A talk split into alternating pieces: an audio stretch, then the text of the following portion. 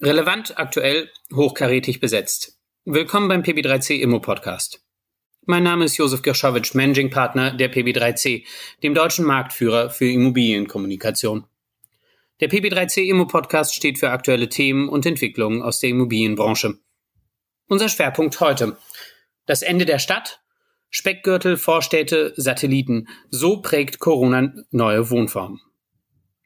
Ich begrüße sehr herzlich Rico Kallis, Regionsleiter Berlin bei Bonava. Guten Tag, Herr Kallis. Guten Tag. Und Gabriel Husitzki, CEO der PREA. Herzlich willkommen, Herr Husitzki. Guten Tag, Herr Geschowitsch. Herr Kallis, die Corona-Krise beschleunigt Trends und Entwicklungen in allen Lebensbereichen. Schon jetzt ist klar, der Einzelhandel wird sich radikal verändern die Art, wie und wo wir arbeiten auch. Manche Marktbeobachter sagen ja sogar voraus, dass wir nach Corona nie wieder ins Büro zurückkehren werden. Ähm, gibt es im Bereich Wohnen Trends und Entwicklungen, die sich beschleunigt haben?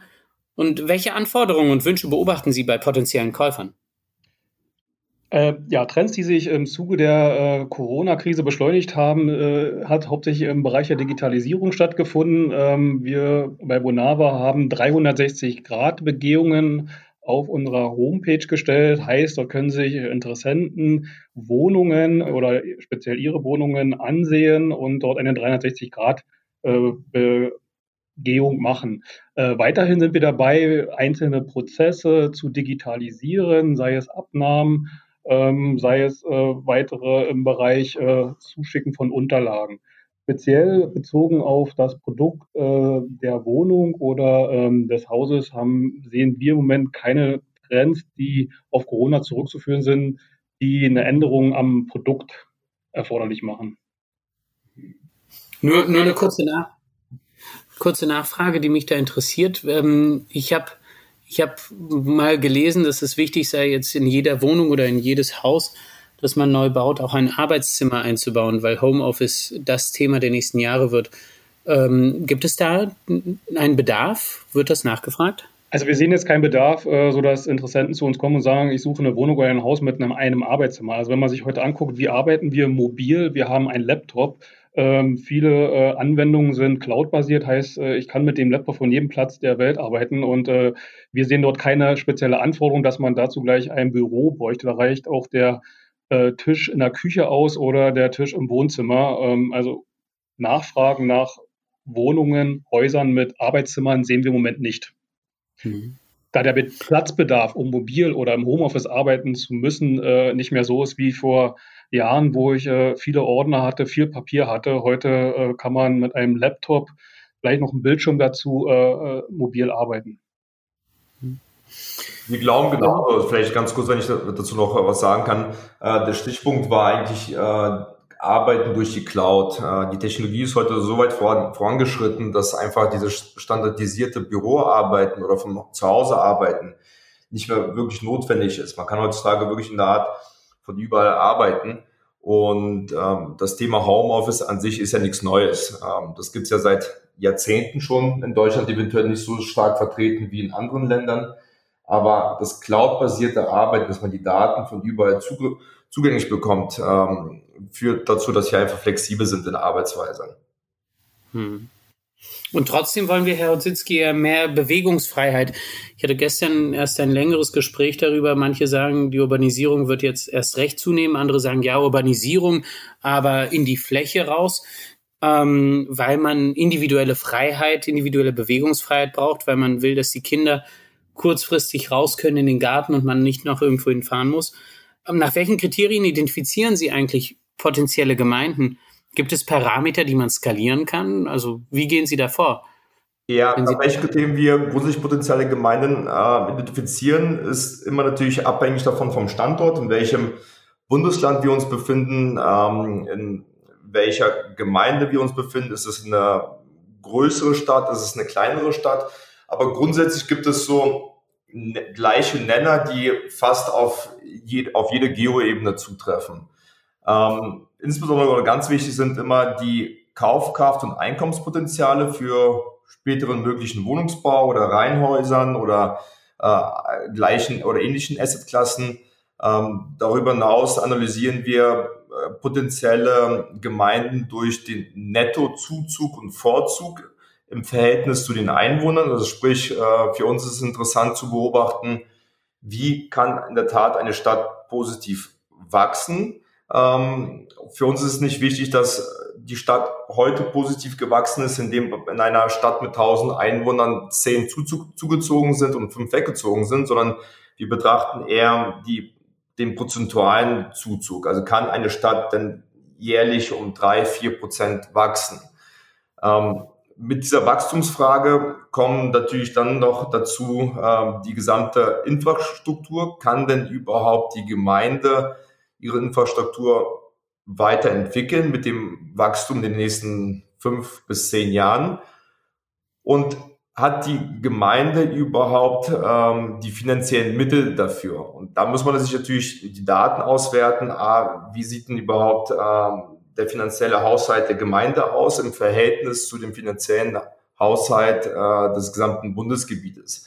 Ähm, also wenn man sich zum Beispiel eine Stadt in Brandenburg anschaut, muss man natürlich auch gleichzeitig die Daten auswerten der brandenburgischen Landesplanung, um zu schauen, ob überhaupt bestimmte Infrastrukturmaßnahmen genehmigungsfähig sind und ob überhaupt das äh, Haushaltsgeld da ist.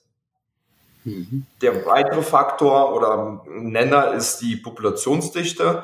Ähm, wenn wir uns kleinere Ortschaften um Berlin herum anschauen, ist natürlich die Frage auch, wie sehen denn die Gemeinden, in unmittelbarer Nähe aus? Ist denn überhaupt ähm, das, die äh, Makro-Geo-Ebene tatsächlich stark besiedelt oder reden wir hier über eine Kleinstadt mit 20.000 Einwohnern und in unmittelbarer Nähe ist kein weiterer Standort? Ähm, also die Populationsdichte in der gesamten Makroebene über die Stadt- und Gemeindegrenze hinaus ist ebenso wichtig. Und als weiteren Faktor sehen wir positive Preisentwicklung bei geringer Standardabweichungen. Also sprich, ähm, dass die Marktwerte, also sprich sowohl Mietwohnungs, äh, Mietwohnungspreise als auch Eigentumswohnungspreise äh, stabil wachsen und nicht äh, volatil in den letzten vier, fünf Jahren äh, gestiegen oder gefallen sind. Ähm, und das immer natürlich berücksichtigt auf die jeweiligen Assetklassen, sowohl im, im Reihenhaussegment als auch im äh, Geschosswohnungsbau oder halt beim klassischen Einfamilienhaus. Und der sechste Faktor und Nenner ist bei uns die Transaktionsquantität für institutionelle Anleger. Ähm, wir analysieren potenzielle Gemeinden danach, ob wie viel institutionelles Kapital überhaupt äh, an diesem Standort bereits investiert ist und ob überhaupt diese, diese Gemeinde für institutionelles Kapital offen zugänglich ist. Das sind so unsere Kriterien oder Nenner, die fast für, jede, für jeden Standort gleich sind. Ob es jetzt äh, Berlin ist oder ob es jetzt Telto ist oder ob es eine Gemeinde in Baden-Württemberg ist. Herr Kallis, wenn ich mir jetzt Herrn Hodzitzki so anhöre, eskaliert einfach, oder nicht einfach, ist relativ komplex nach verschiedenen Faktoren ähm, und identifiziert potenzielle Standorte. Ähm, wie gehen Sie eigentlich bei Bonava vor? Ich meine, wenn ich mir Berlin anschaue, dann ist ja eigentlich alles top. Oder gibt es da auch Unterschiede? Ja, also äh, neben diesen ganzen Zahlen ähm, gehen wir gehen wir wirklich rein. Also wir gucken uns einen Standort an. Wichtig für uns ist immer, äh, wenn wir über äh, über den Speckgürtel oder das Umland reden, ähm, wie schnell ist jemand äh, in Berlin äh, an seinem Arbeitsplatz. Und für uns ist immer wichtig, ähm, dass wir dort äh, angeschlossen sind an den motorisierten Nahverkehr als auch an den öffentlichen Nahverkehr. Und äh, man sollte so irgendwo äh, bis Zentrum Berlin nicht länger als eine Stunde brauchen. Also Menschen sind bereit, wenn sie sich entscheiden, aus Berlin wegzuziehen ins Umland, dass sie dann zwischen dem eigenen, dem neuen Zuhause und der Arbeitsstätte maximal eine Stunde pendeln. So ist so für uns somit der wichtigste Entscheidungsfaktor immer. Dann gucken wir uns auch die soziale Infrastruktur, die Herr Rositzky gerade schon erwähnt hat, an. Nicht also, wo sind Kitas, wo sind Schulen, wie ist die Auslastung? Einzelhandel ist so ein Thema, ähm, der kommt automatisch immer nach. Ähm, dort finden sich auch immer Flächen, aber für die soziale Infrastruktur sind die Gemeinden oder Städte zuständig, äh, äh, die dann diese Einrichtungen bauen müssen. Ähm, ja, in Berlin ähm, kann man vielleicht pauschal sagen, läuft, äh, ähm, ja, laufen viele Lagen. Ähm, natürlich, wir als Bonava sind hauptsächlich im bezahlbaren Segment unterwegs, sind auch immer weiter aus äh, Berlin also aus Berlin-Mitte rausgegangen in Randbezirke. Wir sind stark in Marzahn-Hellersdorf äh, vertreten, weil wir dort einfach auch noch in diesem bezahlbaren äh, Segment äh, bauen und haben auch immer mehr Projekte im Umland. Von Berlin heißt wirklich im Brandenburg im direkten Speckgürtel, aber auch schon weiter draußen. Unser südlichstes Projekt gerade aktuell ist Zossen, äh, Geschosswohnungsbau äh, mit 170 Wohnungen. Hm. Jetzt, jetzt haben Sie ein Stichwort angesprochen, das ich reizvoll finde, nämlich äh, das Thema Bezahlbarkeit und Finanzierbarkeit. Ähm, ich, ich will dann nochmal nachbauen. Ähm, die Zinsen mögen ja weiter niedrig sein, ja. Und äh, es kann auch gut sein, dass die Zinsen auch weiterhin niedrig bleiben. Ähm, dennoch wird ja deutlich länger und intensiver geprüft und die Bezahlbarkeit von 2020 ist nicht mehr vergleichbar mit der Bezahlbarkeit von 2014, 2015 und damals waren die Zinsen ja auch schon relativ niedrig. Kriegen Sie das eigentlich mit, äh, dass das Kunden Angst haben, zurückschrecken, weil sie eine andere Interpretation von bezahlbarem Wohneigentum haben? Das ist das eine. Und das zweite, ähm, ich habe mir sagen lassen, dass viele Banken auch aufgrund der Homeoffice-Situation deutlich länger brauchen bei der Prüfung von Finanzierungsanträgen. Ähm, macht sich das bemerkbar? Ähm, äh, ja, erst zu Ihrer zweiten Frage. Also macht sich äh, oder sehen wir eine längere ähm, Bearbeitungszeit? Ähm, ich sag mal, wir hatten vor ungefähr so drei, vier Wochen, hat man mal so ein bisschen was gesehen. Im Moment muss ich sagen, ähm, können wir hier nicht feststellen, ähm, dass wir dort äh, längere Bearbeitungszeiten haben. Ähm, großer Partner äh, von uns ist auch die Interhyp und äh, wir haben hier eigentlich normale Bearbeitungszeiten, ähm, die auch, äh, ich sag mal, mit der Zeit von vor ungefähr zwei, drei Monaten vergleichbar sind. Also wir sehen hier nicht irgendwo äh, jetzt äh, Verlangsamung. Ähm, vielleicht ist da jede Bank unterschiedlich aufgestellt. Die einen sind da schon digitaler als die anderen, aber im Moment äh, sehen wir hier keine längeren Bearbeitungszeiten. Mhm. Hm. Herr Hodzitzki, gilt das auch für die Finanzierung von von Projekten? Sehen Sie da eine Zurückhaltung oder ist nach wie vor äh, das Interesse an dem, an dem Immobilienstandort Deutschland ungebrochen? Ähm, seitens der Investoren ist noch weiter, besteht es weiter das Interesse. Ähm, seitens der Banken, bei, wenn es um Projektfinanzierung geht, ist es abhängig vom Gesamtprojekt. Ähm, größere Quartiersentwicklungen in B-Lagen, die gewerblich vermietet werden, werden von Banken aktuell nicht mehr so positiv betrachtet und angefasst. Das heißt, äh, die wünschen sich höhere Vorvermietungsquoten durch Gewerbemieter. Äh, die wünschen sich äh, schon vorab ähm, eine positive Entwicklung, dass der Bau begonnen hat. Ähm, das heißt, Projektentwicklungsfinanzierung für größere Investoren als auch für Bauträger etc. sind deutlich schwieriger geworden. Im klassischen Wohnungsbau, was so wie die Bonava unterwegs ist im Bereich ähm, Eigentumswohnungen und bezahlbaren Mietwohnungsbau, ist der Markt bis heute während der Corona-Krise noch weiterhin stabil geblieben. Also wir sehen da aktuell noch keine ähm, rückläufigen Finanzierung oder Erschwernisse in, in der Finanzierung von solchen Projekten. Herr Kallis, da wir es gerade angesprochen haben, ähm, Rückläufe etc. Es gab ja mehrere Untersuchungen, die haben gesagt, dass äh, jetzt die Preise am Wohnungsmarkt einbrechen werden. Ähm, dann wieder andere Untersuchungen und Studien, die sagen, nein, das passiert alles nicht und wenn dann nur kurzfristig und äh, dann sowieso im Premium-Bereich, also in einem Segment, äh, das erstens sehr, sehr klein ist, Penthäuser und Luxusimmobilien in an Top-Standorten, ähm, die von vornherein ja nur einen ganz kleinen Anteil am deutschen Immobilienmarkt einnehmen. Ähm, kommen, kommen Kunden auf sie zu und sagen, ja, mir gefällt's, aber äh, den Quadratmeterpreis, den, der, vor Corona realistisch war, den halten wir nicht mehr für realistisch? Also wir sind ja im bezahlbaren Segment, äh, affordable sagen wir dazu, und im Core-Segment äh, unterwegs. Äh, Aufteilung circa 70-30, also 70 bezahlbar, äh, 30 Prozent im Core. Ähm, also wir sehen hier ähm, kein Einbrechen des Markts. Wir haben äh, unsere Preise nicht gesenkt. Wir haben äh, die sind auf dem äh, Niveau von vor Corona und äh, wir haben ja auch äh, ähm, eine große Nachfrage, auch in Projekten im Umland. Ähm, wir haben sukzessive äh, auch äh, Projekte erweitert um weitere Einheiten und äh, wir haben dort ja seit drei, vier Wochen wieder eine normale Nachfrage wie auch vor Corona. Ähm, also das heißt, Sie merken, Sie merken nicht, dass etwa die Menschen mehr Sorge und Verunsicherung haben, in Wohneigentum zu investieren oder eben sogar umgekehrt wahrscheinlich. Die Krise bewegt die Menschen, ihr eigenes Nest zu bauen. Kann man das so sagen? Kann man so sagen. Äh, sicherlich, als äh, ich sag mal, dieser Shutdown losging, äh, war erstmal allgemeine Verunsicherung äh, äh, unter den Menschen dort gewesen. Nicht, äh, was kommt jetzt, wie lange dauert es, wie geht's weiter? Ähm, klar hat man dort auch ähm, eine gewisse Zeit eine Zurückhaltung gesehen bei den Kunden, ganz klar. Aber wir beobachten seit circa drei, vier Wochen, dass dort die Nachfrage wieder auf einem hohen Niveau ist. Hm. Und dennoch, Herr Hodzitzki, äh, es wird ja viel auch über Miete versus Eigentum diskutiert.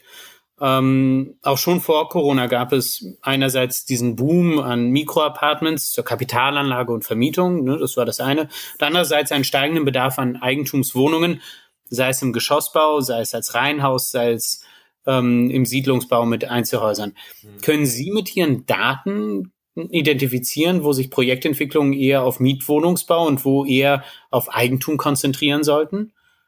Gibt es dafür Kriterien? Ähm, grundsätzlich eine sehr gute Frage. Ähm, ja, also wir können die Frage mit Ja beantworten. Es gibt Kriterien, anhand deren wir ähm, Standorte analysieren, die eventuell eher geeignet sind für Mietwohnungsbau oder für Eigentumswohnungen. Ähm, wir haben bei uns hausintern eine sogenannte Kohortenanalyse. Sprich, äh, wir vergleichen unterschiedliche Assetklassen ähm, in der jeweiligen Geoebene, indem wir sagen, okay, äh, ist denn der Standort eher geeignet für äh, Mikroapartments, für Eigentumswohnungen oder, für klassischen Wohnungsbau? Und dann nehmen wir in erster Linie ähm, insbesondere äh, die, den Medianpreis an. Wie ist in den letzten fünf bis zehn Jahren die Preisentwicklung von Eigentumswohnungen, Mietwohnungen oder Mikroapartments hier an dem äh, Standort äh, gestiegen oder hat sich grundsätzlich entwickelt ähm, und vergleichen auch den Preisgap zwischen einer Mietrendite und Eigentumswohnungspreisen.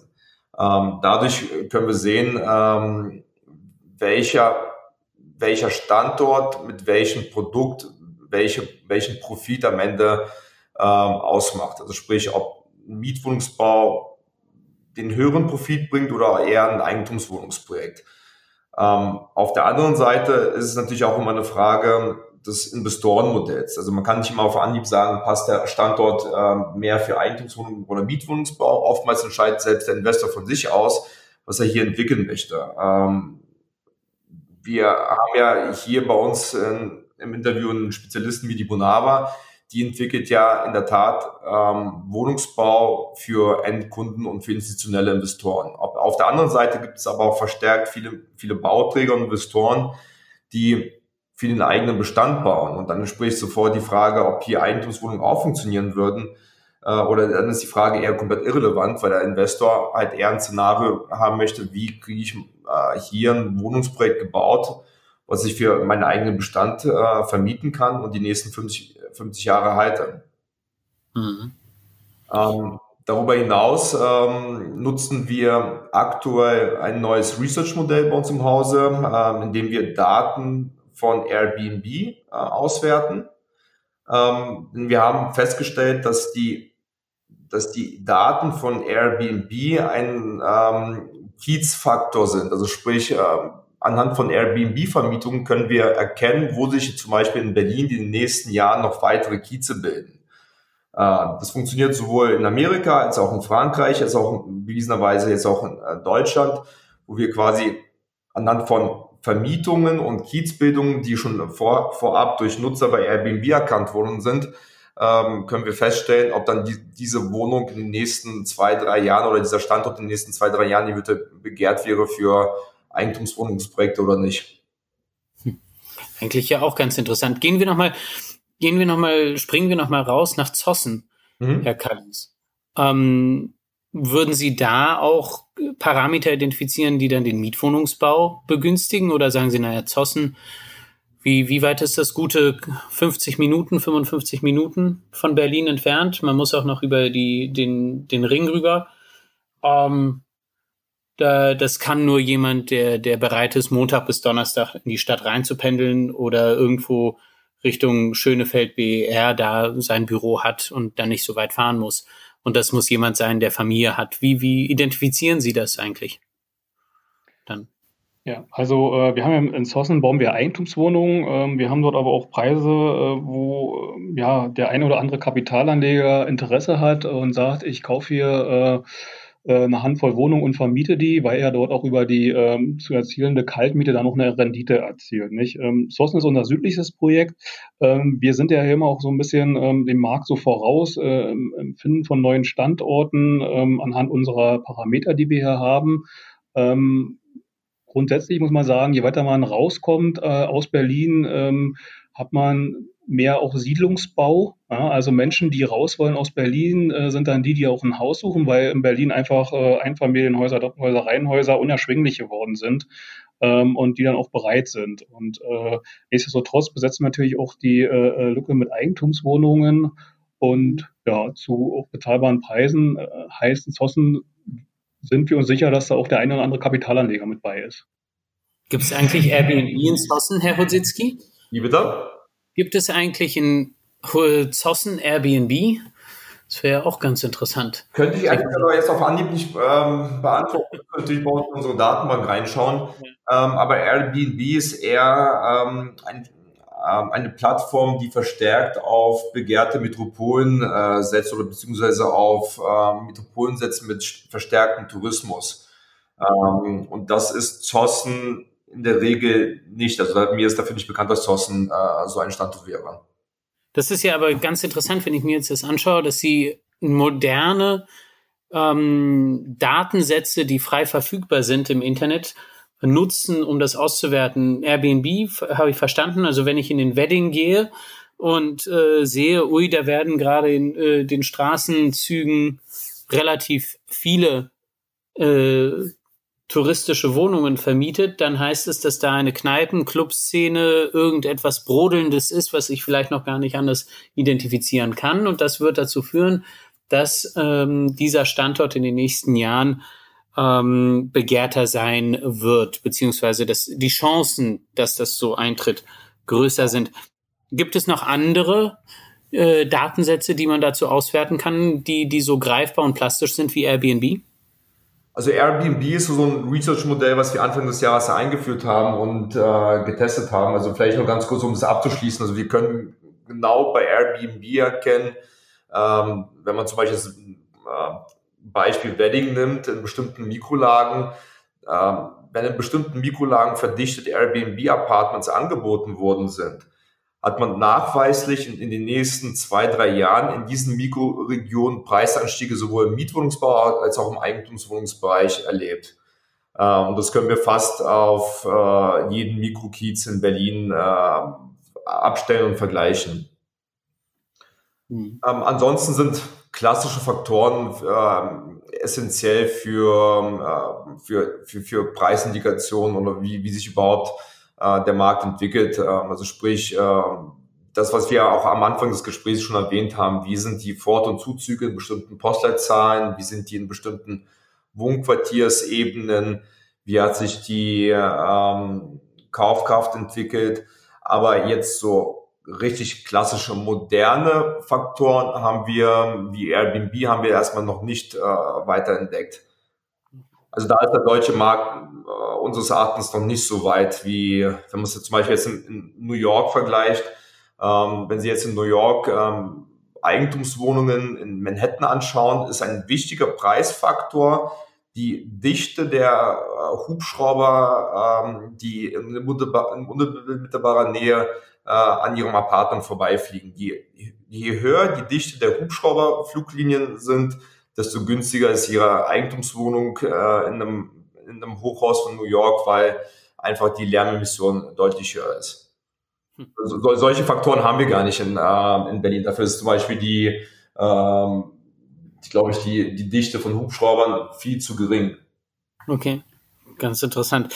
Ähm, kommen wir auf ein großes Thema, das Berlin vor der Corona-Krise bewegt hat, ähm, nämlich äh, Tesla. Und da die Frage ist an Sie beide, weil mich das ja wirklich interessiert. Die Tesla-Ansiedlung äh, sowie die Pax Wachstumsimpulse im Osten Berlins ähm, haben ja dazu geführt, dass, dass wir ein, ja, eine Entwicklung der Stadt in den südöstlichen Raum und über die Stadtgrenzen da hinaus haben.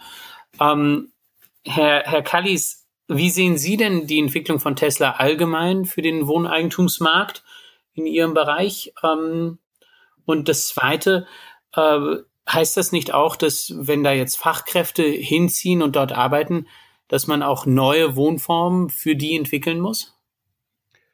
Also Bonava war ja auch schon äh, vor Tesla viel äh, in, in, diesem Bereich dort äh, unterwegs. Wir haben dort aktive Projekte. Sossen habe ich gerade angesprochen. Wir sind in Westensee schon vorher gewesen und sind immer noch da. Wir sind in Schulzendorf, wir sind in Schönefeld, wir sind äh, in Bernau. Ähm, also wir waren auch schon vor Tesla dort in diesem äh, südöstlichen, äh, äh, nördlichen Markt unterwegs gewesen. Ähm, und äh, wir suchen auch weiterhin äh, Grundstücke, auch äh, nicht nur wegen Tesla, sondern weil wir auch schon in der Vergangenheit dort waren, äh, die für Wohnbebauung, äh, sei es für Wohnungen, für, für Einfamilienhäuser, Doppelhäuser, Reihenhäuser ähm, geeignet sind. Mhm. Und Herr Hodzitzki, verändert sich mit Tesla äh, die Wohnform, also das, was nachgefragt wird? Also ich glaube grundsätzlich in so einer schnelllebigen Epoche, in der wir aktuell uns befinden und auch alle gemeinsam leben, verändert sich, glaube ich, die Wohnform ständig. Ähm, Smart Home Technologien sorgen bereits dafür, dass, menschliche, dass, oder dass der menschliche Bedarf am Wohnraum sich ständig ändert. Ähm, also sprich, die Ansprüche für, für den Wohnungsbau waren vor der Smart Home Technologie eine ganz andere. Ähm, aber ich glaube, Tesla an sich ist einfach nur ein Bestandteil des gesamten Speck, Speckgürtels um äh, den Berliner, äh, um den Bärflughafen allgemein. Also da entstehen mit dem Flughafen schon über 100.000 Arbeitsplätze. Und ich glaube einfach, Tesla ist einfach nur ein kleiner Indikator, der das, der die gesamte Mikroregion noch verstärkt, aber nicht der Auslöser, dass überhaupt dort Wohnformen sich verändern werden. Äh, dafür hat sich hat sich schon ähm, der neue Flughafen drum gekümmert. Verstehe. Herr, Herr Kallis, letzte Frage. Die Wohnkultur hat sich ja in den vergangenen Jahren, Jahrzehnten stark gewandelt. Ähm, kann man eigentlich äh, von einer deutscher, äh, von einem deutschen Muster Wohneigentum sprechen? Gibt es da regionale Unterschiede oder können Sie, Sie sind ja, haben ja einen internationalen skandinavischen Hintergrund mit der Bonava kann man sagen, ja, nee, die Deutschen wollen dies, das, das und daran erkennt man Wohneigentum in Deutschland. Hm. Also, äh, wenn man so von so einem Trend so in den letzten Jahren redet, ähm, der vorrangig durch, ähm, ich sag mal, einen Preisdruck entstanden. Ähm, wenn Menschen heute zu uns kommen, dann sagen sie, ich suche vier Zimmer äh, zum Budget X. Ähm, da wird nicht gesagt, ich suche vier Zimmer mit 150 Quadratmetern, sondern entscheidend ist die Zimmeranzahl und das Budget und ähm, hat natürlich auch äh, bei uns ähm, dazu geführt, dass äh, Wohnungen immer kompakter wurden. Nicht? Also wenn ich mich erinnere, so vor sechs, sieben Jahren war eine Vierzimmerwohnung noch 110 Quadratmeter. Ähm, heute äh, kann die bei 90 sein und äh, man hat trotzdem vier Zimmer. Führt natürlich auch unweigerlich dazu, ähm, dass ähm, ja geschlossene Küchen irgendwo ähm, rückläufig sind, dass man dann auch oft in Wohnungen äh, eine offene Küche hat oder eine halboffene Küche hat. Nicht? Das ist die Herausforderung, äh, die wir so in den letzten Jahren hatten, der uns immer gestellt haben, weil es war ja auch unser Einzelmittel, um gegen diesen Preisanstieg irgendwo ähm, anzukämpfen. Weil wir kaufen ja auch die Grundstücke am Markt zu Marktpreisen. Ähm, wir haben ja keine Vorratshaltung, sondern wir kaufen die, entwickeln die Projekte und äh, bringen sie wieder ähm, an den Markt. Was man so ein bisschen beobachtet ist, ähm, gerade auch im Umland, äh, wenn dort ähm, junge Familien ein Haus kaufen, dass dann auch die Frage kommt, Mensch, haben sie nicht auch Wohnungen? Wohnungen für äh, äh, Eltern. Heißt, ähm, Menschen, Ältere, äh, verkaufen ihre Wohnung, wollen aber bei ihren Kindern sein und äh, würden dann in unmittelbarer Nähe äh, gerne eine Eigentumswohnung haben. Meistens ein Zimmer mehr, drei Zimmer oder vier Zimmer Wohnungen. Ähm, aber das ist äh, eher so ein, ja, so ein Trend, den wir in den letzten Jahren beobachten, äh, was man aber nur umsetzen kann, wenn man Projekte hat, wo man Häuser baut und auch äh, Eigentumswohnungen. Ganz interessant. Also die Familie zieht wieder zusammen. Lieber Herr Kallis, lieber Herr Rositzky, vielen Dank für Ihre Zeit und Ihre Impulse. Liebe Zuhörer, vielen Dank für Ihre Aufmerksamkeit. Empfehlen Sie den PB3C Immo Podcast weiter und teilen Sie über die sozialen Netzwerke. Mein Name ist Josef Kirschowitsch. Ich freue mich, Sie bald wieder begrüßen zu dürfen.